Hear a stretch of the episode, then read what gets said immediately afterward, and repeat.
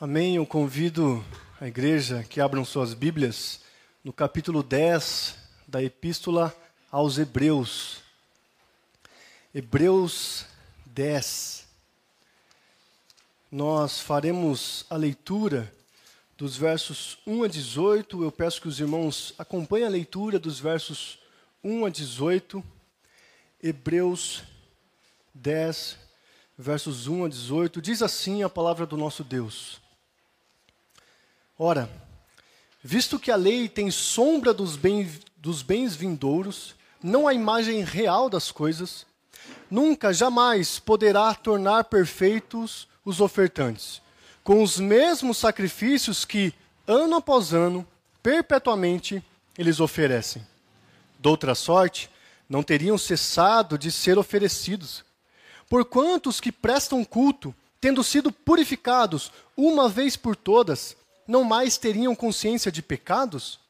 Entretanto, nesses sacrifícios, faz-se recordação de pecados todos os anos, porque é impossível que o sangue de touros e de bodes remova pecados.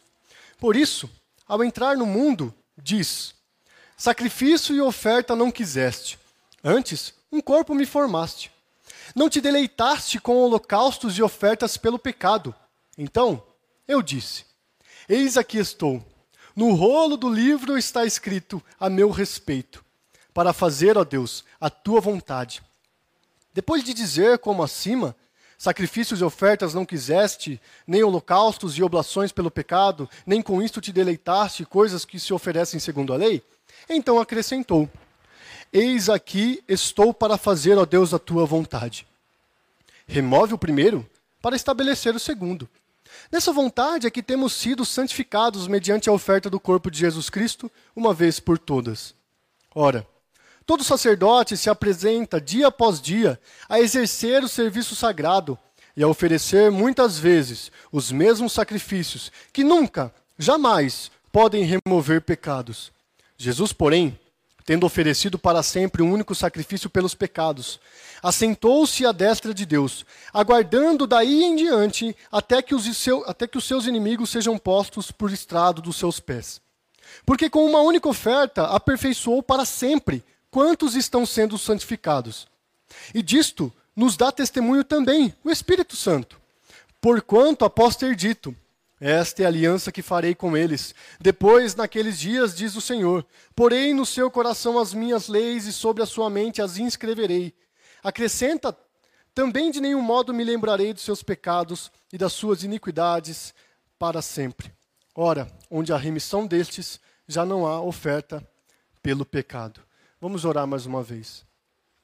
Deus, a tua palavra foi lida e nós te pedimos misericórdia e graça para que o Senhor nos ajude no entendimento e na aplicação dela em nossas vidas. Em nome de Jesus que nós oramos. Amém.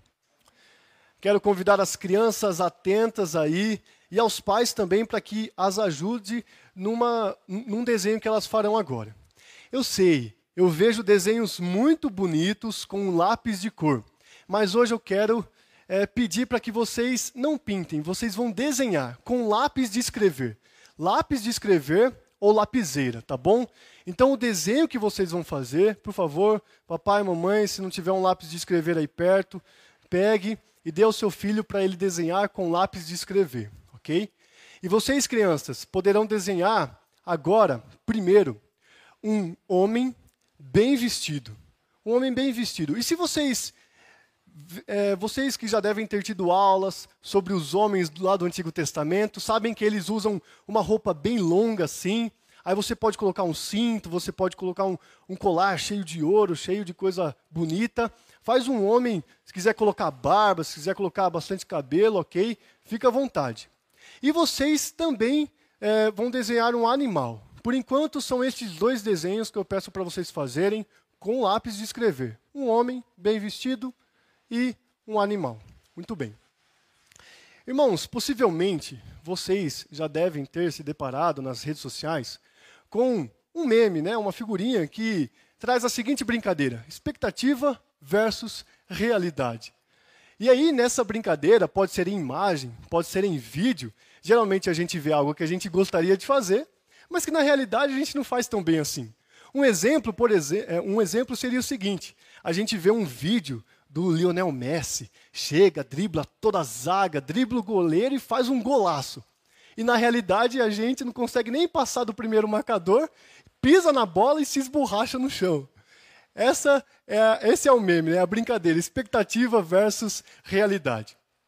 Mas aqui, pensando no plano de redenção, eu quero pegar essa brincadeira e, e, de, e aplicar no que a gente vai ver hoje. Pense você em duas perspectivas. A primeira perspectiva é que, ainda que houvesse a expectativa de que os sacrifícios do Antigo Testamento tivesse algum resultado, fosse bom de alguma forma, eles entendiam que não era tão bom assim. Na realidade, se essa fosse a expectativa, a realidade mostrava, mostrava o contrário. Porque anualmente eles precisavam repetir esses sacrifícios. Então, olha, se houvesse a expectativa de que, bom, esse ano a gente vai fazer um sacrifício muito bom. Na realidade, no ano que vem a gente vai precisar fazer de novo. A segunda perspectiva é que aqueles sacrifícios apontavam para uma realidade. E aí sim uma expectativa. Só que percebam, enquanto na brincadeira a realidade se demonstra pior que na expectativa, no plano de redenção, o que antes é expectativa e é sombra, a realidade é maior, é perfeita, é suficiente, porque ela é cumprida em Cristo Jesus. O que antes era expectativa de sacrifícios que repetidas vezes eram necessários, Cristo Jesus, na realidade, cumpriu de forma perfeita e suficiente. Eu trago, portanto, essa experiência antagônica, de acordo com o que a gente vê nas figurinhas, porque Cristo é o nosso sumo sacerdote perfeito. E a gente vai ver aqui nos pontos da mensagem esta expectativa e a realidade em Cristo Jesus. Eu quero convidar você para ler novamente comigo os versos 1 a 4, que dizem assim: Ora, Visto que a lei tem sombra dos bens vindouros, não a imagem real das coisas, nunca, jamais pode tornar perfeitos os ofertantes, com os mesmos sacrifícios que ano após ano, perpetuamente eles, eles oferecem. Doutra sorte, não teriam cessado de ser oferecidos, porquanto os que prestam culto, tendo sido purificados uma vez por todas, não mais teriam consciência de pecados? Entretanto, nesses sacrifícios, faz-se recordação de pecados, todos os anos, porque é impossível que o sangue de touros e de bodes remova pecados. O texto que nós lemos, ele relembra, ele recorda algo que a gente já tem visto nos capítulos 8 e 9. Ele vem para fazer a conclusão. É o último argumento. É o, é o, último argumento do autor quanto à superioridade da aliança que temos no sangue de Cristo Jesus uma superioridade que vai muito além do sangue de animais. Um sacerdócio que vai muito além do levítico e do araônico. Nós vemos, nós vimos isso nos capítulos 8 e 9, e o autor aos Hebreus ele conclui esta argumentação. Essa repetição de falar Cristo é superior, a aliança de Cristo é superior, o sacerdócio da antiga aliança é inferior ao sacerdócio de Cristo, é boa, para que a gente entenda e para que seja firmado em nosso coração e mente a superioridade de Cristo. Ao sair deste tema central aqui dos capítulos 8, 9, desse início do capítulo 10, nós saímos com a certeza da superioridade, da aliança que temos no sangue de Cristo Jesus. E o verso 1 inicia a conclusão que o autor aos Hebreus ele vai dar. A afirmação é a seguinte: olha, aquilo que eu já falei para vocês, dos sacrifícios antigos, do sacerdócio levítico, sacerdócio araônico, ele, é, aquilo que, tudo aquilo que a gente viu era sombra. Tudo aquilo que a gente viu não era o que de fato é. Sabe quando você vê a sua sombra no, chão? No chão? O sol está lá atrás, ele bate em você, você vê a sua sombra no chão. Você pode ver ali a sua silhueta, que a gente chama, né? o contorno, o seu contorno. Você consegue saber se você é alto, se você é magro, se você é gordo, se você é magro, é, se você é alto, baixo, gordo, magro. Você consegue saber algumas coisas sobre você, mas você não consegue saber os detalhes sobre você. Cor dos olhos, seu nariz, se você tem cabelo ou não, né, Rodrigo? Não dá para saber. Às vezes dá, na verdade, né? Mas já que você tem um topete bem feito, aí não vai dar para saber muito bem. Mas a verdade é que no, o nosso contorno não é o que nós realmente somos. Porque nós temos vários detalhes. Assim eram os sacrifícios do Antigo Testamento apenas um contorno. Eles apontavam para algo, mas não tinham todos os detalhes do que realmente é. Eu assisto um programa esportivo que eu gosto bastante no YouTube, e no meio dos temas da semana lá do esporte, eles fazem um jogo chamado Quem Sou Eu, e ali eles colocam a sombra de um jogador e passam a dar informações para que os comentaristas acertem quem é esse jogador. Mas é um pouco difícil, porque não dá para saber quem é de fato. Ou seja, aquilo que a gente via no Antigo Testamento dava-nos informações, mas era apenas sombra. E aí, assim como os comentaristas só conseguem ver quem realmente está naquela sombra, depois que o diretor coloca a imagem da pessoa, a gente só conseguiu saber aliança completa, aliança plena, o que realmente Deus queria apontar, o que ele queria fazer quando Cristo se encarnou e quando Deus registrou tudo isso no Novo Testamento, preservou para que nós pudéssemos conhecer a imagem real de todas as coisas. Assim são os rituais do Antigo Testamento. Apenas sombras. Nos dão apenas informações do que em Cristo nós de fato devemos entender, crer e receber. Cristo é a imagem real de todas as coisas.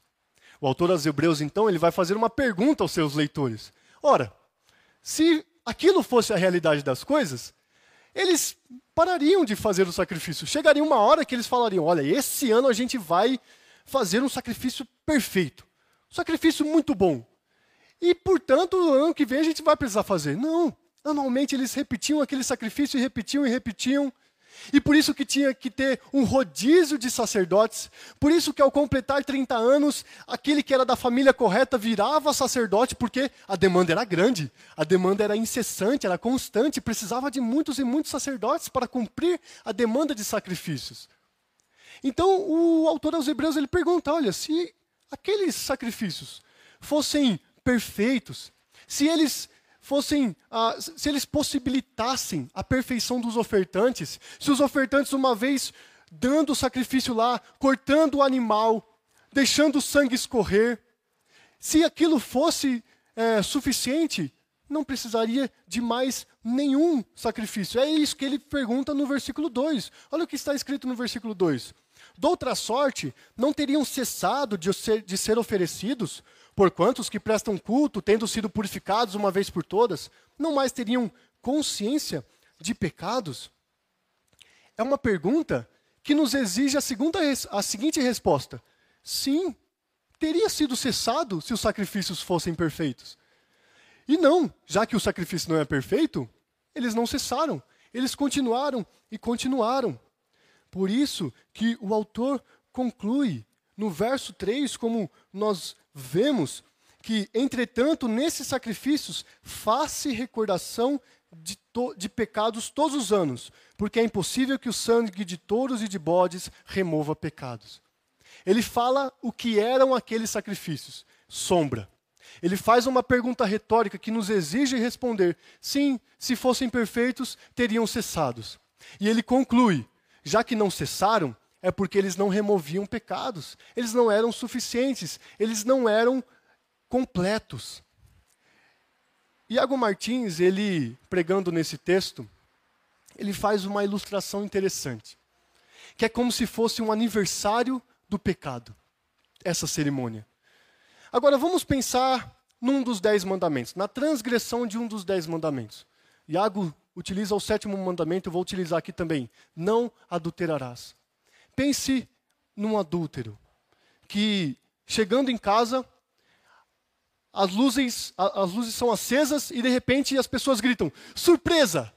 E quando ele olha ao redor, tem balões, tem chapéuzinho, tem salgado, tem doce, tem bolo. Aí ele olha para sua esposa, olha para os seus sogros, olha para os seus filhos, olha para a moça com a qual ele adulterou, sua esposa, olha para o filho, fruto do adultério, olha para o pai da moça e ali eles vão falar: parabéns para você nessa data querida. Você pecou no passado, hoje a gente está comemorando um ano do seu adultério. O que aquele, aquele ritual fazia era lembrar o povo de Deus como eles eram pecadores. Que situação horrível, não é pensar num aniversário desse? Um aniversário que nenhum de nós gostaríamos de comemorar. Afinal, nos lembra uma parte horrível e trágica de nossa vida. Um pecado que nós cometemos no passado, mas que anualmente terá de ser, lembrado, terá de ser lembrado. Afinal, anualmente é necessário que, se, que ofertemos novamente. Olha, eu pequei faz 10 anos, mas há nove anos eu estou vindo aqui oferecendo um sacrifício por conta daquele pecado, porque o sacrifício que eu faço não é suficiente para me perdoar de uma vez por todas. É como se fosse o aniversário de um pecado. Os sacrifícios anuais faziam isso.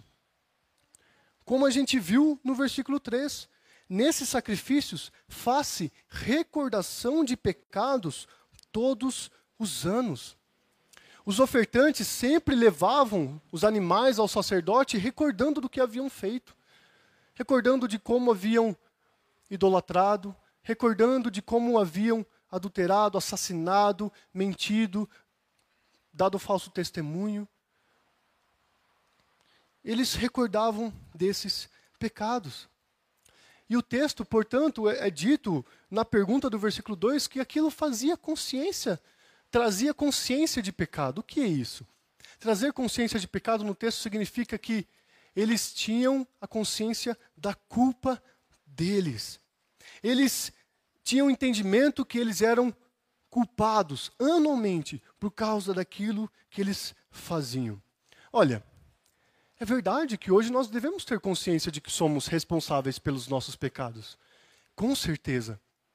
Mas há duas reações quanto ao nosso pecado. Tristes nós devemos ficar, certo? Nós não devemos nos alegrar pelo pecado. Eu lembro de uma frase que me marca bastante do meu tutor, reverendo Carlos Amendoeira, que ele fala que pecado é tudo aquilo que a gente não consegue agradecer a Deus por estar fazendo. Se você está fazendo alguma coisa e não consegue dizer muito obrigado, Deus, você está pecando. E portanto, nós ficamos tristes quando pecamos. Mas o apóstolo Paulo, escrevendo aos Coríntios, diz que tem a tristeza segundo o mundo e a tristeza segundo Deus. A tristeza segundo o mundo nos leva à morte. E a tristeza segundo Deus nos leva ao arrependimento. Portanto, a recordação dos pecados e a consciência de que somos responsáveis pelos nossos pecados não nos deve dar remorso ou nos afastar de Deus, mas nos levar ao arrependimento. Expectativa versus realidade. Enquanto os, os sacrifícios do Antigo Testamento eram sombra, o sacrifício de Jesus Cristo, na realidade, é o sacrifício que satisfaz completamente a ira de Deus Pai. Nós temos algumas lições aqui, meus irmãos, nesses quatro primeiros versos. A primeira lição é que todos os sacrifícios que você faz para conquistar a graça de Deus são completamente inúteis. Se você faz alguma coisa esperando em troca, é, esperando de Deus algo em troca, é totalmente inútil. Isaías diz que os nossos sacrifícios são como, como trapos de imundícia. Se você faz alguma coisa dentro da igreja, se você faz alguma coisa esperando a glória, esperando conquistar salvação, é total e completamente inútil. Segunda aplicação, meus irmãos. Apegar-se nos próprios sacrifícios leva a pessoa ao remorso e à culpa, à tristeza segundo o mundo. Remorso e culpa que afastam de Deus não são a tristeza correta. Não é a tristeza correta. Porque se você, ao ser conscientizado do pecado, como muita gente aí fora, se conscientiza que fez algo moralmente ruim, mas você é afastado dos irmãos da igreja, você se afasta das atividades da igreja, você se afasta da sua vida devocional, você se afasta da confissão de pecados, você não mais quer tomar a ceia do Senhor, participar da ceia do Senhor. É uma tristeza segundo o mundo que está te levando a remorso, a culpa não é a tristeza segundo Deus. Se você pecou, meu irmão, minha irmã, você tem na igreja de Cristo, pessoas que Deus levanta, que fielmente se compadecem de acordo com a palavra de Deus. Você tem o próprio Deus que se compadece dos seus que se compadece de você, que perdoa os seus pecados. Não como aqueles sacrifícios, aqu aquelas ofertas perdoavam pecados, porque tinha um prazo de validade. Deus em Cristo te perdoa uma vez por todas. E uma outra aplicação é: tenha a tristeza segundo Deus e arrependa-se dos seus pecados. Tenha sim a consciência de pecados, mas que te leve para Deus, que leve os seus joelhos para o chão, que leva sua fronte ao pó, que te faz se humilhar diante de Deus, pedindo graça, misericórdia, compaixão, tristeza segundo Deus. Essa tristeza é benéfica e vem do próprio Espírito Santo. Crianças, vocês que agora já desenharam ah, um rapaz bem vestido e um animal, eu queria pedir para que vocês desenhassem agora um templo, ok? Um templo, desenhe um templo e lembrando com lápis de escrever ou lapiseira, ok? Expectativa versus realidade. Nós vimos que os sacrifícios eram sombra e o sacrifício de Cristo é a própria realidade, aquilo que Deus quer mostrar e que nos, e nos fazer entender e crer. Agora a gente vai ver mais um pouco sobre isso. Eu convido você a ler comigo novamente os versos 5 a 10, que dizem assim: Por isso, ao entrar no mundo, diz: Sacrifício e oferta não quiseste, antes um corpo me formaste. Não te deleitaste com holocaustos e ofertas pelo pecado. Então eu disse: Eis aqui estou. No rolo do livro está escrito a meu respeito, para fazer, ó Deus, a tua vontade. Depois de dizer, como acima, sacrifícios e oferta, ofertas não quiseste, nem holocaustos e oblações pelo pecado, nem com isto te deleitaste, coisas que se oferecem segundo a lei, então acrescentou: Eis aqui estou para fazer, ó Deus, a tua vontade. Remove o primeiro para estabelecer o segundo. Nessa vontade é que temos sido santificados, mediante a oferta do corpo de Cristo, Jesus Cristo, uma vez por todas. Nós temos, nesta segunda parte, uma citação dos versos 6 a 8 do Salmo de número 40, Salmo de Davi. O salmo, que era uma poesia, o autor parece transformá-lo num, numa prosa aqui, onde quem fala é Jesus ao próprio Deus. Antes era uma poesia o Salmo de Davi, mas agora parece um diálogo entre Jesus e o próprio Pai. A transcrição do Salmo é quase total, exceto uma frase. Vocês percebem que no versículo nós lemos o seguinte: Sacrifício e oferta não quiseste, antes um corpo me formaste. Isso é o que nós vemos na carta aos Hebreus. Só que no Salmo de Davi, em vez de estar escrito um corpo me formaste, está escrito abristes os meus ouvidos. Vamos entender por que essa diferença. O autor aos Hebreus aqui, um autor inspirado pelo Espírito Santo, ele já aplica em Cristo as palavras de Davi. Ele já olha para aquilo que Davi, do qual o próprio Cristo veio, o Cristo homem, o Jesus homem, veio da linhagem de Davi. Ele, portanto, o autor aos Hebreus aplica aquelas palavras na pessoa de Jesus Cristo. E tanto no Salmo quanto na carta é falado sobre obediência. Quando Davi fala, sacrifício e ofertas não quiseste, abriste os meus ouvidos, e quando o autor aos Hebreus fala: sacrifício e ofertas não quisestes, mas é, um corpo me formaste. O que ambos estão falando é sobre obediência. O profeta Isaías, por exemplo, falando justamente sobre o servo do Senhor, a saber, Jesus Cristo, ele une as ideias de ouvir e obedecer. Porque ele diz o seguinte: O Senhor Deus me abriu os ouvidos, eu não fui rebelde, não me retraí. Portanto, ele fala do servo do Senhor como aquele que ouviu a palavra do Senhor e obedeceu, esteve pronto para fazer a vontade de seu Senhor. As palavras de Samuel a Saul são ainda mais ah, relevantes aqui para a gente, porque Samuel diz o seguinte para Saul: Tem porventura o Senhor tanto prazer em holocaustos e sacrifícios, quanto em que se obedeça a sua palavra? Eis que o obedecer é melhor que o sacrificar, e o atender, que significa ouvir atentamente, melhor do que a gordura de carneiros. Portanto, o que Davi estava falando era o seguinte: o Senhor não quer simplesmente sacrifícios e ofertas. O Senhor quer que eu abra os meus ouvidos para te obedecer de todo o coração. Como que Jesus Cristo obedeceu à vontade de Deus Pai? Em seu próprio corpo.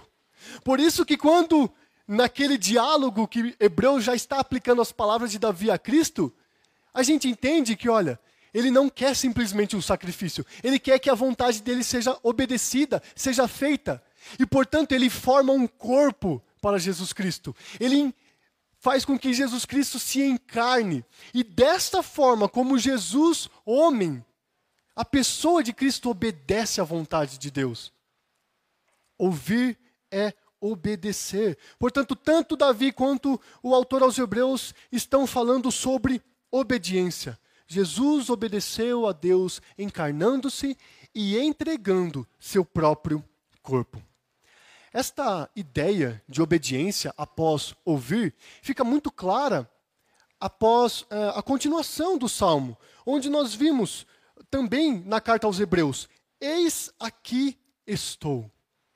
Tanto Davi quanto no, na citação ao, na carta aos Hebreus, nós vemos isto: Eis aqui estou, para fazer a sua vontade. Portanto, significa querer obedecer a Deus. Muito antes de Jesus encarnar-se, Davi já tinha compreensão de que simplesmente cumprir um ritual, simplesmente cortar um animal e oferecer a Deus não era suficiente era necessário um coração contrito, era necessário um, um coração humilde diante de Deus. É por isso que o próprio Davi escreve no Salmo 51, versículos 16 e 17 o seguinte: Pois não te comprases em sacrifícios, do contrário, eu tos daria. E não te agradas de holocaustos. Sacrifícios agradáveis a Deus são um espírito quebrantado. Coração compungido e contrito, não o desprezarás, ó Deus. Davi já tinha a compreensão de que não bastava ouvir. Na verdade, ele, como rei, tinha muitos animais a seu dispor para fazer quantos sacrifícios ele quisesse após ter possuído Batseba. Mas ele entende, nesta confissão, após ser exortado por Natã, que não basta somente oferecer sacrifícios, cumprir rituais. Devemos ter um coração contrito e compungido. O autor dos Hebreus, portanto, ele, ele não afirma que Deus tem aversão às ofertas e sacrifícios, porque o próprio Deus ordenou, como sombra, lembrem-se disso. Mas o que Deus quer não é simplesmente uma oferta, ele quer um coração naquela oferta. Os profetas Isaías, Amós e Oséias falam sobre isso. Isaías, por exemplo, a gente encontra o seguinte: De que me serve a mim a multidão de vossos sacrifícios? Diz o Senhor. Estou farto dos holocaustos de carneiros e da gordura de animais cevados, e não me agrado do sangue de novilhos, nem de cordeiros, nem de bodes. Quando vindes para comparecer perante mim, quem vos requereu o só pisardes os meus átrios?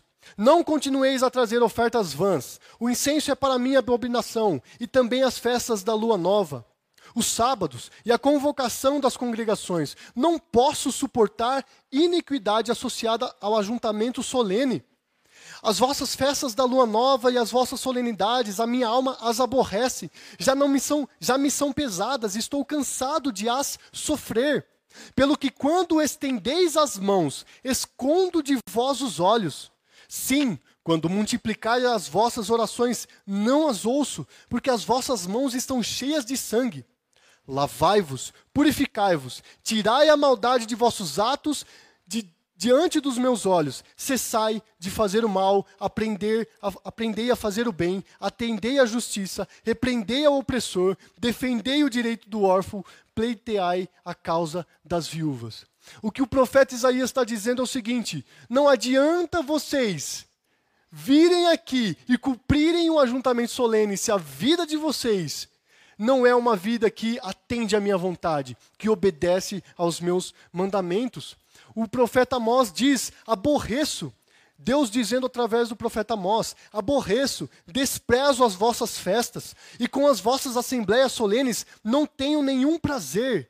E ainda que me ofereçais holocaustos e as vossas ofertas de manjares, não me agradarei deles, nem atentarei para as ofertas pacíficas de vossos animais cevados.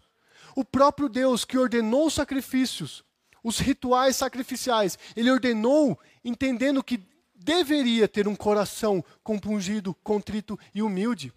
Para terminar essas citações proféticas, Oséias diz o seguinte: nós encontramos em Oséias o seguinte: misericórdia quero e não sacrifício, e o conhecimento de Deus mais do que o holocausto.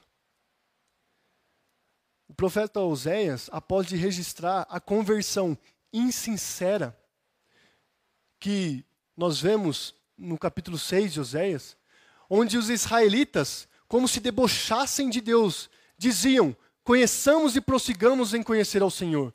Era uma conversão insincera deles. É por isso que Deus diz isso. Eu quero muito mais misericórdia e o conhecimento a meu respeito do que esses sacrifícios, do que estas ofertas. Se algum israelita alguma vez entendeu que só oferecer o sacrifício adiantaria, ele estava muito enganado. Por isso cremos que desde o Antigo, o Antigo Testamento Deus salva por sua graça e não por cumprir ritos sacrificiais. E diante daquela voluntariedade que deveria acontecer no coração dos israelitas, nós vemos em Cristo a voluntariedade perfeita. Aquele que de forma, aquele que não precisava, mas que se humilhou, que se tornou homem, que morreu morte de cruz. Ele se deu, ele se entregou, e sendo ele também o próprio Deus e Criador de tudo, se oferece a fazer a vontade do próprio Deus. O autor das Hebreus, portanto, após citar a, o Salmo de Davi, interpretando-o inter, interpretando em Cristo Jesus como palavras do próprio Cristo, ele conclui que somente Cristo conseguiu cumprir e conseguiu ah, satisfazer a ira de Deus. Porque nós vemos no final do, do, do versículo 9 o seguinte: remove o primeiro para estabelecer o segundo.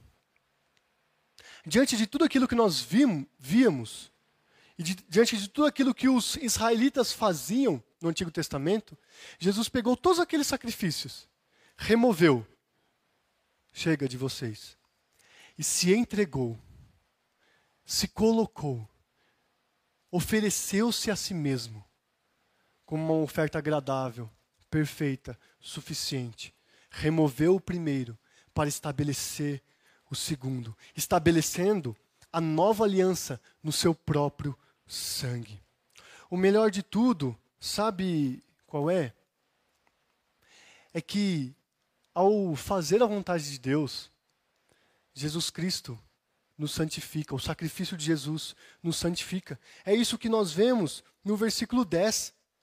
Está escrito o seguinte: Nessa vontade é que temos sido santificados, mediante a oferta do corpo de Jesus Cristo, uma vez por todas. As ofertas do Antigo Testamento, da Antiga Aliança, não santificavam, não aperfeiçoavam para a santificação. Mas a oferta de Cristo Jesus, e mediante o Espírito Santo que Ele próprio deixou para nós, nós somos santificados Nós somos feitos à imagem de Cristo Jesus dia após dia, pois este é o propósito de Deus para nossa vida. Ele não ele nos purifica. Não há mais festa de aniversário para para o pecado. Não há mais recordação de pecado. Porque uma vez por todas, para sempre, Jesus nos perdoa. Jesus nos perdoou. Deus esquece das nossas transgressões, porque quando Ele nos olha, Ele vê Cristo Jesus. Os nossos pecados foram colocados sobre Cristo, e a justiça de Cristo foi colocada sobre nós. Expectativa versus realidade. Enquanto na antiga aliança era necessário animais serem sacrificados, na nova aliança, o próprio Cristo se sacrificou em nosso lugar. Nós temos também algumas lições aqui. Todo serviço que você realiza na igreja, se não for acompanhado de um coração humilde, contrito e consciente, é inútil. Não adianta nós cantarmos, não adianta nós fazermos o que fazemos, não adianta você estar em mutirão, não adianta você se prontificar para fazer isso ou aquilo, não adianta se, você, se o seu coração não está contrito diante de Deus, grato, não adianta, é inútil. Os seus sacrifícios não chegam até Deus, porque mais vale um coração contrito do que alguém que, que faz simplesmente por fazer. Não adianta você acompanhar todas as lives que fazemos aqui, não adianta você estar em todos os cultos presenciais, não adianta você cumprir todo o protocolo de crente, não adianta. Se você não faz isso com um coração humilde, contrito e grato a Deus, por graça, é inútil. Outra aplicação, meus irmãos, só em Jesus Cristo nós temos o perfeito perdão, paz e alegria. Ele não olha para nós dando parabéns pelo pecado que cometemos ano passado, mas ele se esqueceu dos nossos pecados porque ele nos perdoou total e completamente dos pecados. Nós temos ainda mais uma, um contraste a ser feito, que, estão, que está nos versos 11 a 18. Eu peço para que você acompanhe os versos 11 a 18. Dizem assim: Ora, todo sacerdote se apresenta dia após dia a exercer o serviço sagrado e a oferecer muitas vezes os mesmos sacrifícios que nunca jamais podem remover pecados. Jesus, porém, tendo oferecido para sempre o único sacrifício pelos pecados, assentou-se à destra de Deus, aguardando daí em diante até que os seus inimigos sejam postos por estrado dos seus pés porque com uma única oferta aperfeiçoou para, para sempre quantos estão sendo santificados. E disto, não, e disto nos dá testemunho também o Espírito Santo, porquanto após ter sido, após ter dito, esta é a aliança que farei com eles, depois daqueles dias, diz o Senhor. Porém no seu coração as minhas leis, e sobre a sua mente as inscreverei. Acrescenta, também de nenhum modo me lembrarei dos seus pecados, e das suas iniquidades para sempre. Ora, onde há remissão destes, já não há oferta pelo pecado. Nós podemos ver nos versos 11 e 12 um contraste muito objetivo. Nós lemos no verso 11, por exemplo, todo sacerdote. Nós vimos isto algumas pregações atrás que havia muitos sacerdotes. Muitos sacerdotes tinham de se candidatar para cumprir a demanda alta de sacrifícios.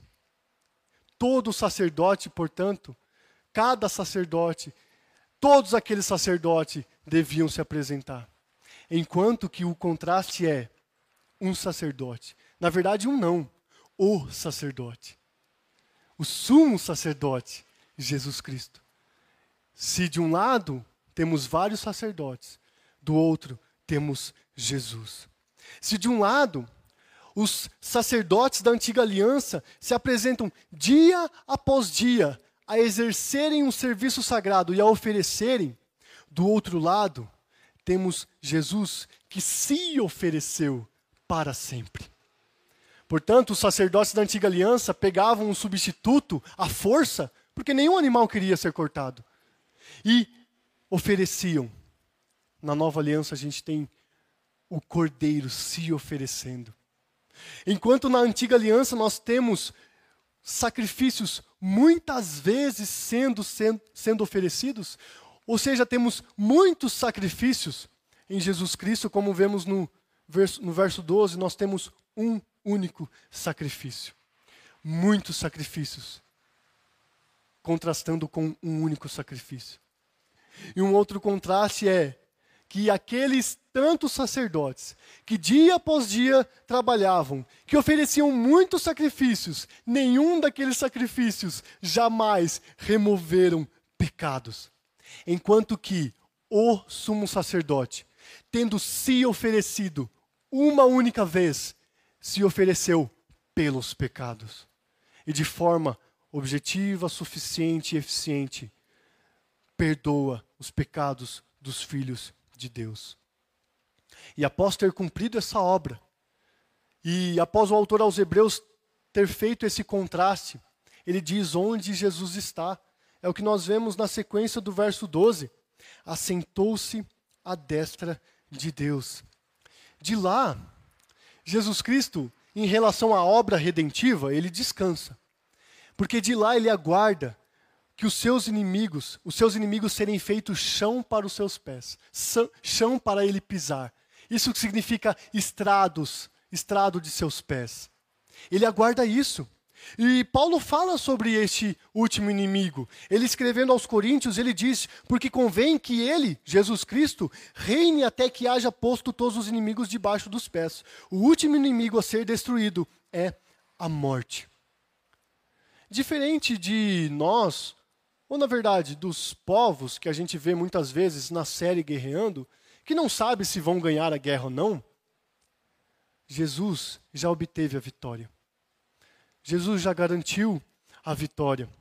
Ele, portanto, só falta manifestar de maneira visível e definitiva, estabelecendo o seu reino uma vez por todas e fazendo-nos reinar com ele por toda a eternidade, perfeitos, glorificados, ressuscitados. Ah, meus irmãos, vai ser maravilhoso quando isso acontecer. Vai ser muito bom. Mas Jesus Cristo, ele não precisa aguardar para saber se vai conseguir realizar isso. Ele na cruz já obteve a vitória. Portanto, ele somente aguarda a, a hora de manifestar que ele garantiu esta vitória. E Jesus Cristo ele não somente garante, meus irmãos, a vitória e o estabelecimento definitivo de seu reino, mas ele garante que nós seremos preservados até esse dia. É muito bom saber disso. Olha o que é dito aí no final no versículo de número 14. Porque com uma única oferta aperfeiçoou para sempre quantos estão sendo santificados. O aperfeiçoou significa que aquilo que Jesus Cristo realizou lá no passado ainda tem resultados para nós hoje e terá resultado até a segunda vida de Cristo. E santificados significa que no tempo presente nós estamos sendo santificados, sendo aperfeiçoados, sendo transformados de glória em glória, sendo cada dia mais feitos à imagem de Cristo Jesus. Jesus Cristo não somente garante que ele voltará e acabará com tudo, mas ele garante que nós seremos preservados até este dia. E como isso é maravilhoso! Porque os sacrifícios do Antigo Testamento não garantiam nada. No máximo garantiam um ano da, do Yom Kippur, daquela cerimônia judaica. No máximo. Mas Jesus Cristo garante que até a sua segunda vinda, até a sua volta, Ele nos preserva, Ele nos santifica, Ele está conosco. E nos santificando assim, nós vemos também outra conclusão do autor aos Hebreus. Citando outro versículo das Escrituras, outra passagem das Escrituras que nós já vimos no capítulo de número 9, que é a passagem de Jeremias, capítulo 31. E nós vemos aí, você pode verificar na sua Bíblia, a partir do verso de número 15, dizendo assim: E disto nos dá testemunho também o Espírito Santo, porquanto após ter dito: Esta é a aliança que farei com eles depois daqueles dias, diz o Senhor. Porém no seu coração as minhas leis, e sobre a sua mente as inscreverei. Acrescenta: Também de nenhum modo me lembrarei dos seus pecados e das suas iniquidades para sempre. Na, na, na sua oração sacerdotal, Jesus Cristo diz: Santifica-os na verdade, a tua palavra é a verdade. Esta verdade é a palavra que Deus inscreve em nossos corações, em nossas mentes, para conseguirmos fazer a vontade dele. Ler, por ler a palavra de Deus, até mesmo um ateu consegue ler e saber o que Deus fez, o que Deus não fez, o que Deus quer, o que Deus não quer. Mas ter a revelação especial e salvífica depende desta ação de Deus de se manifestar especial e salvificamente para os seus filhos, inscrevendo sua lei, sua vontade em nossos corações e mentes, para que consigamos obedecê-lo. Ainda não de forma perfeita, mas confiados na obediência perfeita que temos em Cristo Jesus. E por isso, por causa do sacrifício de Jesus Cristo, por causa da nova aliança feita no sangue de Jesus Cristo, Deus esquece totalmente os nossos pecados. Crianças, sabe por que eu pedi para vocês desenharem com lápis de escrever? Porque eu queria que vocês pegassem uma borracha agora. E vocês vão apagar tudo isso que vocês desenharam. Vocês vão pegar a borracha, vão apagar o homem que vocês fizeram, vão apagar o animal que vocês desenharam, vão apagar o templo que vocês desenharam. Vão apagando aí. Por favor, apaguem tudo que vocês desenharam. Representa o total esquecimento do que Deus, do, do o total esquecimento por todos os nossos pecados que, afron, que afronta a Deus, que afronta a santidade de Deus. Ele esquece em Cristo Jesus. Ele apaga as nossas transgressões. Ele, de uma vez por todas, não se lembra mais dos nossos pecados. É o que nós vemos no final do versículo 17. Também de modo também de nenhum modo me lembrarei dos seus pecados e das suas iniquidades para sempre. Irmãos, pecado redimido é pecado esquecido. Pecado redimido não mais necessita de sacrifício. É o que o autor aos Hebreus conclui no verso 18. Ora, onde a remissão destes pecados, já não há oferta pelo pecado expectativa versus realidade. Enquanto no Antigo Testamento, dia após dia, os sacerdotes, os muitos sacerdotes, precisavam oferecer sacrifícios que não removiam pecado, na realidade, em Cristo Jesus, ele oferece, ele se oferece num único sacrifício pelos pecados, nos perdoando e fazendo com que Deus possa esquecer de toda a nossa transgressão, de toda a nossa iniquidade. Vocês já conseguiram apagar, crianças, tudo que vocês desenharam? Porque em lugar de um sacerdote, em lugar de um animal, em lugar de um templo onde eram oferecidos os sacrifícios, tem a cruz de Cristo. Podem desenhar agora a caneta de lápis de cor. Porque a cruz de Cristo permanece é definitiva. Ninguém mais apaga o que Jesus Cristo fez na cruz. A obra de Cristo Jesus, como nós vimos, é para sempre, é perfeita, é suficiente e eficiente. Nós temos algumas lições aqui também, meus irmãos. O coração do crente se enche de paz diante desta mensagem. Ele não mais vive com remorso que o afasta do povo de Deus, que o afasta do próprio Deus. Ele não mais vive com medo da morte. Ele não mais vive com, com um coração é, simplesmente com remorso, com culpa, de maneira que ele não consegue viver, não consegue cumprir com suas responsabilidades. Mas o crente se enche de paz que mesmo no sofrimento, mesmo sofrendo pelos seus próprios pecados, ele pode se achegar a Deus. E claro, nós somos humilhados quando nos achegamos diante de Deus. Mas isso é bom, isso nos traz paz, isso nos traz alegria também. Porque se aquelas pessoas do Antigo Testamento se entristeciam, possivelmente por anualmente re relembrarem seus pecados, hoje nós temos a alegria de dizer que os nossos pecados foram esquecidos. E com paz e com alegria, obedecermos à vontade de Deus. Assim como Davi pediu, assim como Davi disse: abrisse os meus ouvidos para fazer a sua vontade. Hoje nós temos os nossos ouvidos abertos, os nossos corações abertos para fazer a vontade de Deus. E o coração do crente se enche de esperança pela volta de Cristo Jesus. Pela hora que Cristo Jesus nas nuvens descerá. E ele separará os seus daqueles que não são deles. E ele vai fazer com que todos nós consigamos reinar com ele eternamente. Ele fará os nossos corpos glorificados, ressuscitados. Ah, meus irmãos, o nosso coração não mais espera quando será o próximo sacrifício, mas espera a segunda vinda de Cristo Jesus.